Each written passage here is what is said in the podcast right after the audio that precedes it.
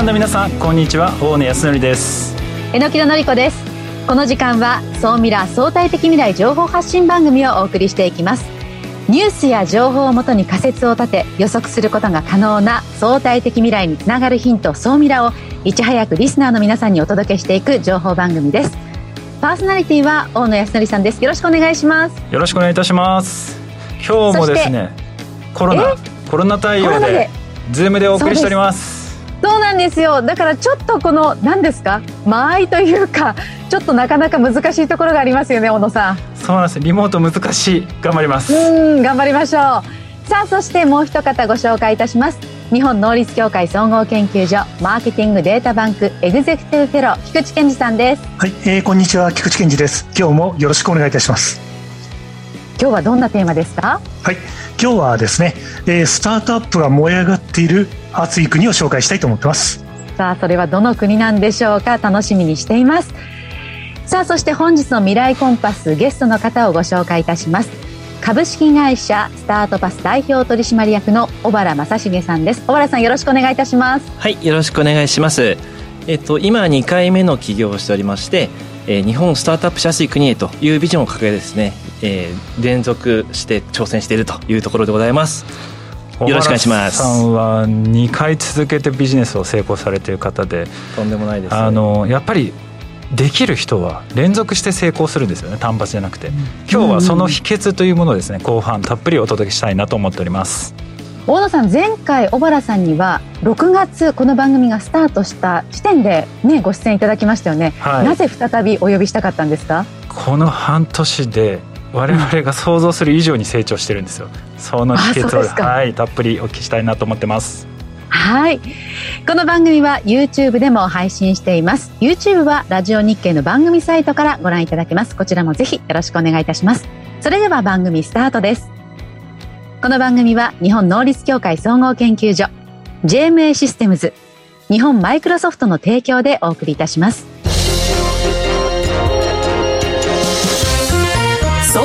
トレンド。総ミラートレンド。このコーナーはビジネスの最新ニュースを大野さんがピックアップそして解説していくコーナーです。大野さんよろしくお願いします。はいよろしくお願いいたします。今週のトレンドはですねアウトドアキャンピング市場になります。おお楽しそうですね。楽しいです。榎田さんキャンプします？あのしますね。この最近の流行りに乗ってキャンプとかグランピングとか、まあ、ちょっとコロナ禍でなかなか出かけづらくなってますけどキャンプだとあの広々としていいななんて言ってこの1年間結構出かけてますよ。虫とか大丈夫ですか？大丈夫ですね。私こう見えてめちゃめちゃ虫とかに強いタイプですよ。えー、すごい。あの この間、はい、ココオロギとかねあの食べることできます。うわすげえ。俺よりすごいかもしれないです。私も結構好きなんですけどねでそんなアウトドアなんですけれども今市場がですね、はい、ずっと右肩上がりに伸びてまして、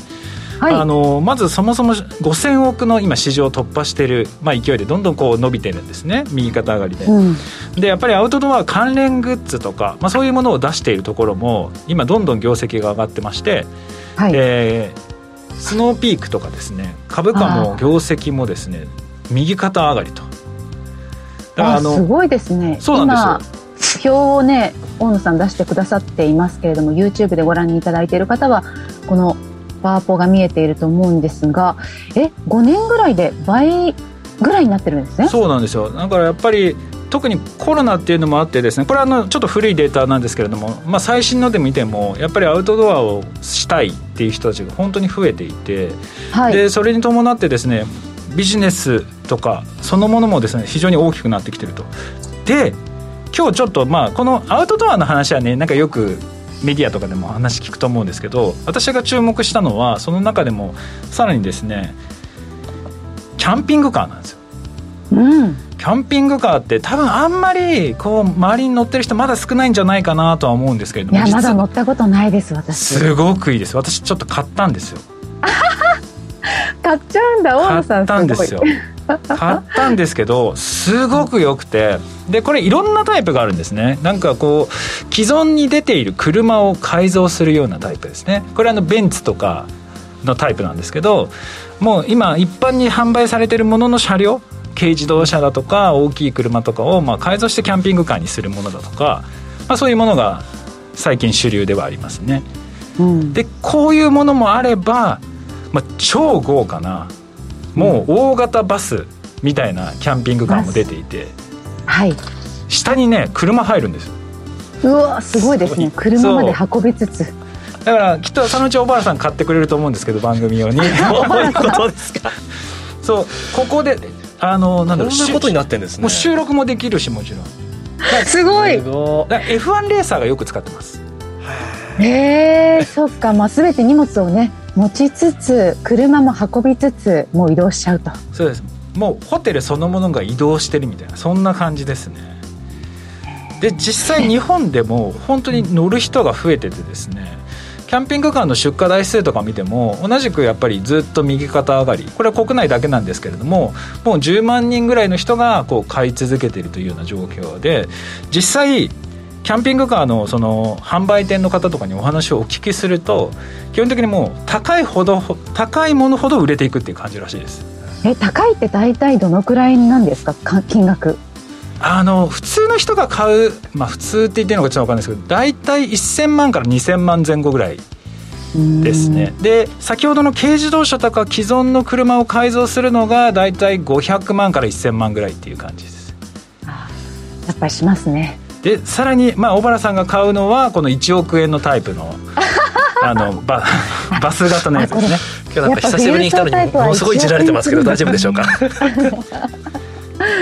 すごいそっかやっぱり高いのはそのぐらいするんですね。そうだからもう販売したら即かあの売れるっていうような感じみたいですね。なのでまあこの辺あの非常に今伸びてきてるのでそれがですねあの体験できるイベントがですねあの全然別に私関係者でも何でもないんですけれどもジャパンえ、キャンピングショーっていうのがですね幕張メッセで2月10日から、え、13日まで行われますのでぜひですねそういうの興味ある方足を運んでみてください。多分体感できると思います。それぐらい今キャンピング市場とかそういうアウトドアの市場っていうのが本当に今伸びようとしてるんだなっていうのをぜひ肌で体験してみてください。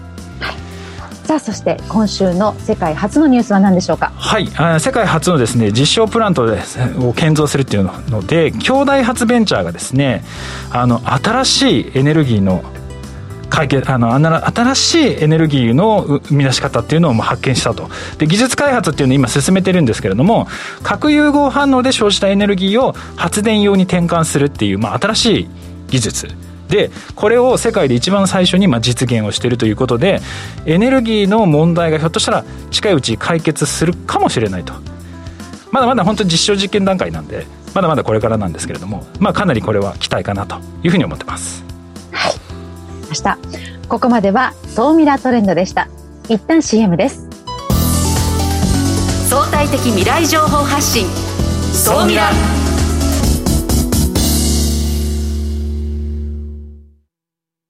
経済価値観テクノロジー激変する世界に生きる全ての人々がより良い未来をつかみ取るためにマイクロソフト Azure はビジネスにご活用いただけるクラウドサービスです。既存システムから乗り換えたいスタートアップでコストを抑えたい方プログラミングフリーで今すぐ使える AI から RPA まで12ヶ月間無料でお試しも可能。まずは「総ミラ」ウェブサイトバナーをクリック。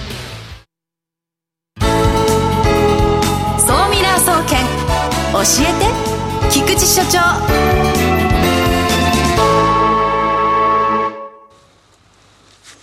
最新データから未来がわかる総ミラ総研教えて菊池所長のコーナーです。菊池さんよろしくお願いします、はいこんにちは。よろしくお願いします。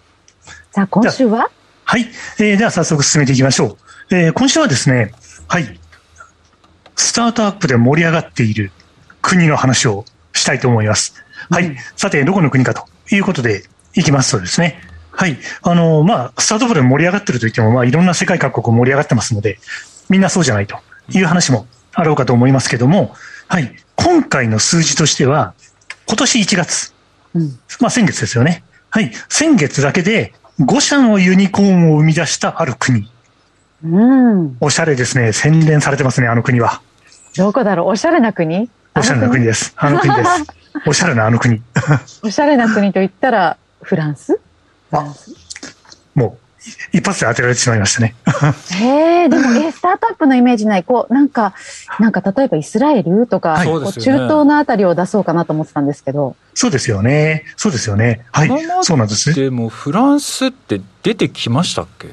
あ、フランスは今すごいんですよ。へえ国を挙げて、政府を挙げて、スタートアップ、ICT 系の会社を育成しようと動いていて、もうマクロン大統領が2030年までにヨーロッパで、はい、企業価値1000億ユーロ以上の企業を10社作りますとうん言ってますし、実際にあのフランスのスタートアップの資金調達額っていうのは、えー5年間で3倍ですかね。はい。たった5年で3倍になっている。ということでですね、大変大きな勢いを示しながら動いているという感じになっています。はい。それで、まあ、せっかくなんでちょっとご紹介してしまうと、フランス政府、これすごいですよね。フランス政府が、まあ、日本も発表してますけど、フランス政府が有望なスタートアップリストというのを、毎年、ちょうどこれぐらいの時期に公開しているということでですね。はい。はいで、これあれなんですよね。赤い鶏のマークがあって、ラ・フレンチテック。フランフランス語だからラなんですよね。ラ・フレンチテック。はい。ネクスト40という40社。あと、それ以外にも80社選んで、トータルで120社の会社を選んで、その会社を支援しますと。はい。いうことでですね。そうなんです。はい。その支援しますということで発表していて、みんなやっぱりそこで選ばれると国の支援が得られる。ということでですね、躍起になってその資格を取りに行こうとしている。あの、YouTube でお楽しみの方はその資格がどんな感じになってるかっていうのも出てるのでですね、まあ、ぜひご参照いただけるといいと思います。では、どんな会社が評価されているかというのをざっとですね、何社か紹介しておくと、例えば中古のスマホを修理して再販売している会社がものすごく資金を集めているとか、ええはい。あとはオンラインの力で客を分析するような会社さんとか、あとカーシェアリングのその名もブラブラカーって会社があるんですけど、ブラかわいい名前。いやもう本当です。名は体を表して、これは楽しいんですけど、カーシェアの会社では20億ドルぐらい集めて、はなるほどなと。あとはですね、あの、飼料用の幼虫を育成しながら、それをあの、養殖の加工に使うようなですね、もうまさに小野さん注目してくださるような、 Ynsect なんていう会社があったりとか、そうなんです。ここのところ、怒涛のようにそういう会社が現れている。はい。とっても楽しい感じでですね、フランスのスタートアップが盛り上がりを示している。ということになっています。うんそし、そうなんです。で、まあ、フレンチテックっていうのはこれからぜひ注目していただきたいなと思います。それでいくと、ちょうどあれですよね。えー、日本経済新聞の方でも、フレンチテック最新動向っていうウェビナーを2月15日の火曜日、来週の火曜日の夜7時からやられるようなので、なんか電子版とかお読みの方は無料で参加できるっていうふうに出てましたんで、これをちょっと私もぜひ、ものすごく興味があるんで、えー見てみたい、聞いてみたいなっていうふうに。ね、他持ってます国の動きっていうのは、いずれ、ね、日本にもというか、世界の潮流が見えますからね。そうなんですよね。はい。で、その観点で、まあ、最後にですね、また、創建的な視点のお話だけして、というふうに思うんですけども、フレンチテックはですね、実はあの、日本大注目ですし、今日小原さんという、もう超プロがいらっしゃるんで、あの、一緒にまた日本のお話が後でできたらと思うんですけども、やっぱりアメリカと中国、この番組でも紹介してきた通り、主流です。ただ、ヨーロッパの動きも無視できなくて、特にフランスは、ものすごくこれから大きくなっていく息吹を感じるので、フレンチテックはぜひ見ていただきたいのと、今の段階では、小売りとヘルステケアとフィンテック。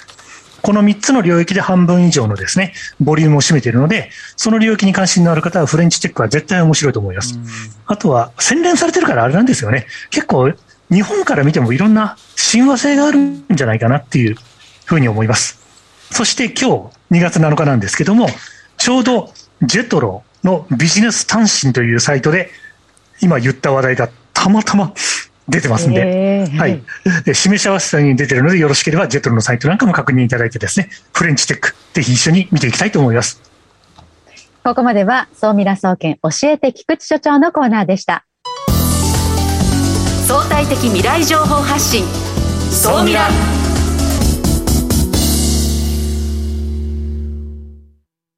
経済価値観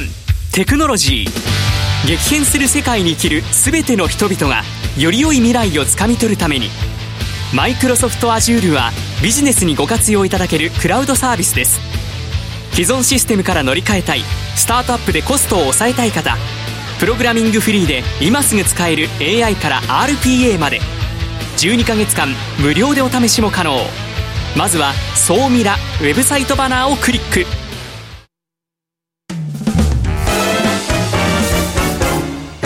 未来コンパス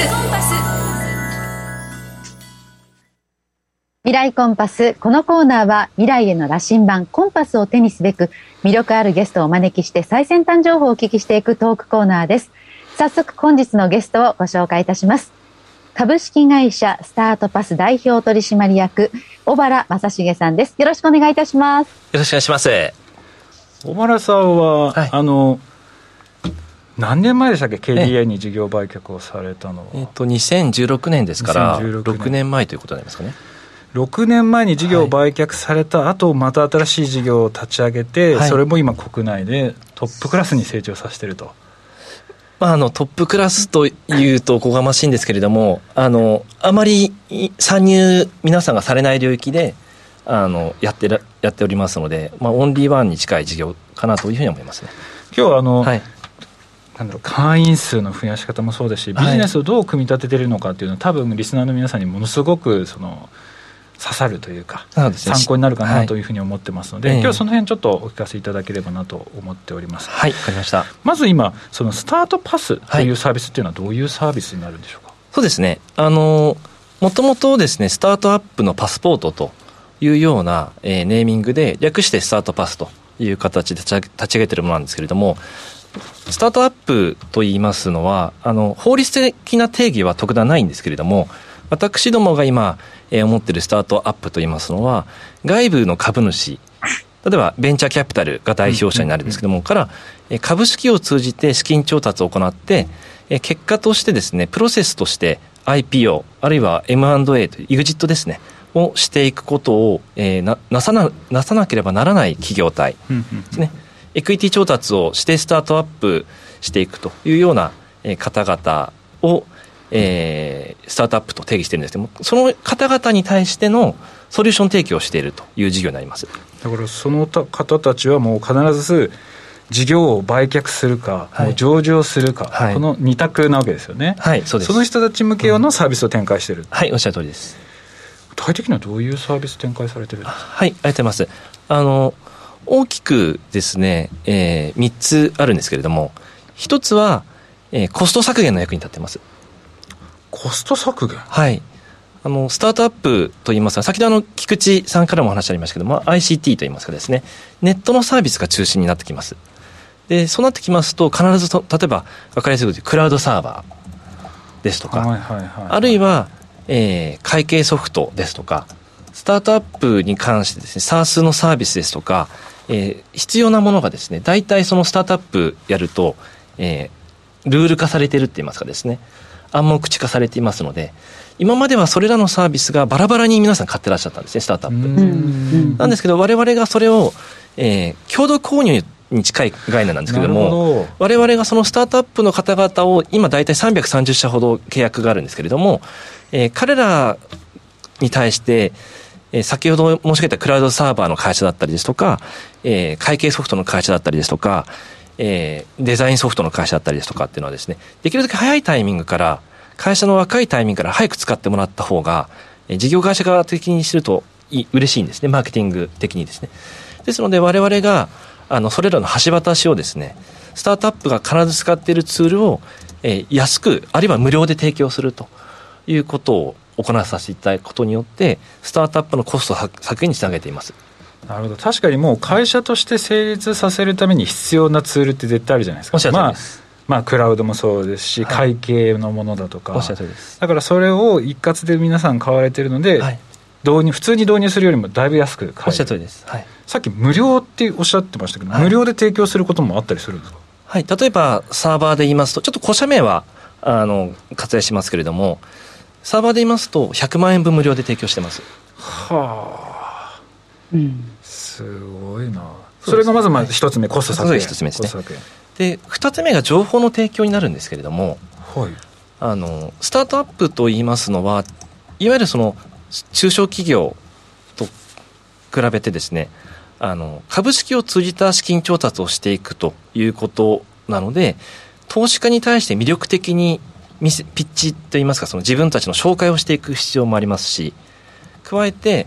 えー、いわゆる資本政策と言われているような株式を、えー、どのタイミングでいくらで、えー、に価格設定してえー、投資家に対してこう販売していくといいますかですね資金調達していくのかだったりとかあるいは上場しなければいけない会社なので上場するときにはどういうことをやらなければいけないかですとかってことがですねこれもある程度あのルール化といいますかですねあのセオリーがあるんですね。ですのでなんですけどもそれらの情報もツイッターだったりですとか、えー、あるいはあのノートだったりですとかいろんなところに点在してるんです。例えば VC のキャピタリ投資家の方々が情報発信などをしてるんですけれどもやっぱりあのそれをまとめ上げてですね、えー、見ていった方があのスタートアップ的にはあの一括で情報入手できた方がいいんですけれどもそれらがですね今の今までの日本だと情報が点在していたものを我々がそれ取りまとめることによってですねあのスタートアップは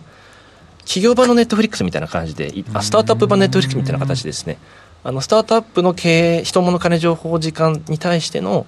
えー、情報コンテンツを毎週配信してるんですけどもそれらがあのいつでも見れると。いう形になってます。それは、はい、えーと、動画配信でやられてるんですか？そうですね。はい動画で行ってます。スタートアップの役立つような、はい、そういう上場のために必要な番組みたいなものを毎週配信されてる、はい、おっしゃるとりです。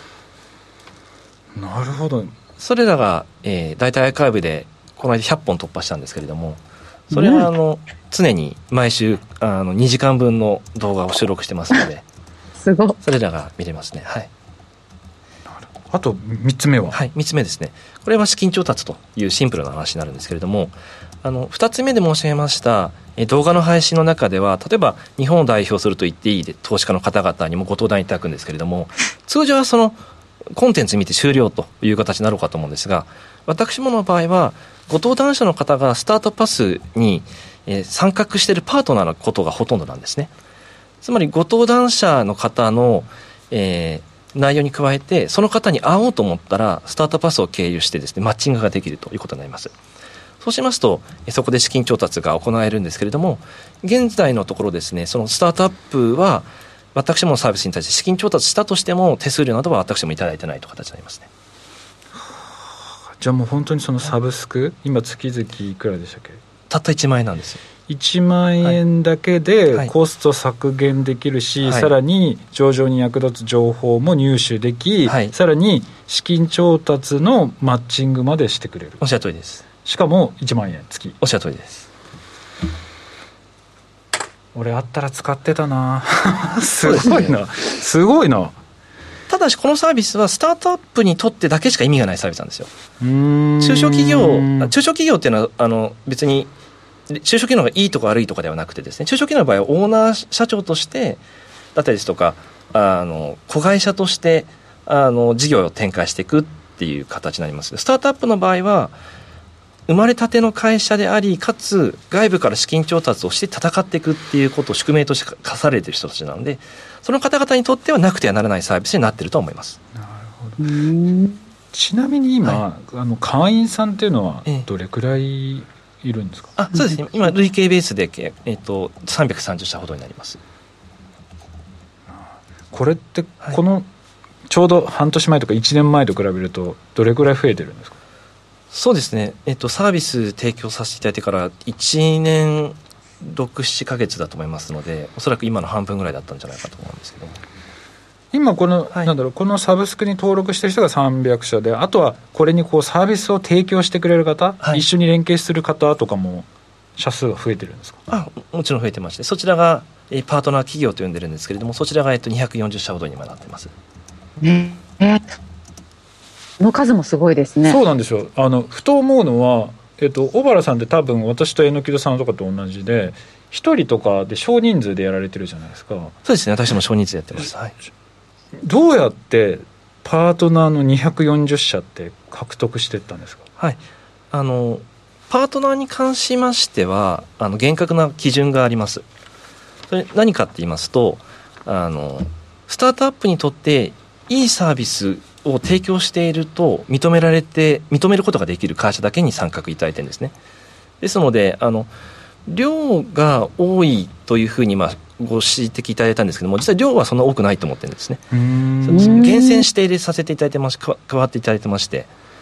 で、えっと、その基準としましてはじゃあなぜスタートアップにとっていいのか悪いのかに関しましてはまず私自身がスタートアップの起業家であったということからも、えその判断がつくということもありますしユーザーさんからあのこのサービス開拓してほしいというリクエストがあるんですよ。うん、要はスタートアップ側からですね。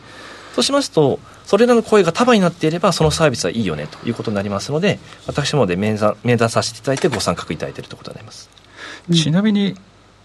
あの新しいサービス考えてる人たちもたくさんいるんですけどほとんど失敗するんですね、はいはい、なんで小原さんは新しいサービスとか立ち上げた時にこれだけの人だとか社数をこう巻き込め続けられるんですか？そうですね。あの今うまくいってるとは思ってはいないんですけれども自分が事業を企画するときにはスウォットから考えていくというところがまずあります。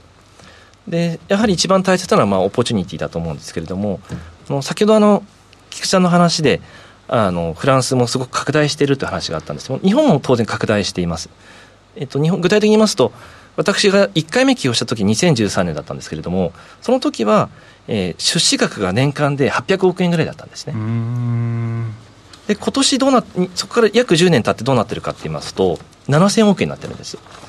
すから大体えー、約10年で10倍になっているという形でとても今あのスタートアップ業界スタートアップ市場というところで言いますと拡大していますというところでまずあのオポチュニティとし市場としてのオポチュニティそこもありますということですね。でそれに加えてやはりそのホワイトスペースを見つけることが大切だと思うんですね。ホワイトスペースを見つける、ね、要はあの市場規模として7000億円って必ずしも大きくないんです。先ほどあの、キャンピングカーの市場で小野さんおっしゃってらっしゃったのは大体5000億円って話がありましたけども、だから、スタートアップの市場7000億円ってそこまで大きくないんですけれども小さい市場って言いますのは競合が少ないんですねですので伸びてる市場で競合が少なくて、えー、ユーザーさん的にないと困るものを企画することがあの一番大切だと思いますね。なるほど。ちょっとですね、YouTube で残り、あの、後半ですね、えー、ホワイトそのスペースの確保の見つけ方みたいなことをですね、そうみなアフタートークでお伝えできればなというふうに思っております。それではですね、本日のゲストはですね、スタートパス、えー、代表取締役社長である、えー、大原正重さんでした。ありがとうございました。はい、ありがとうございました。次回の放送はですね、2月14日、ゲストはですね、日本航空株式会社デジタルイノベーション本部の飯山隆弘部長です。飯山さんはですね、JAL の新規事業を担っている、えー、精鋭部隊のトップになります。はい、ここまでは未来コンパスのコーナーでした。さああっという間にお別れの時間が近づいてきました。そうですね。大野さん。ね離れてるとちょっと話しづらいですがなんとか2回目、ね、リモートもね終わりに近づいてきましたね。はい。とりあえずズーム難しいです。リモートラジオは思ってた以上に難しいですね。ちょっとまた来週頑張りたいなと思います。菊池さん榎田さん今週もありがとうございました。ありがとうございました。この番組は日本能率協会総合研究所 JMA システムズ日本マイクロソフトの提供でお送りしました。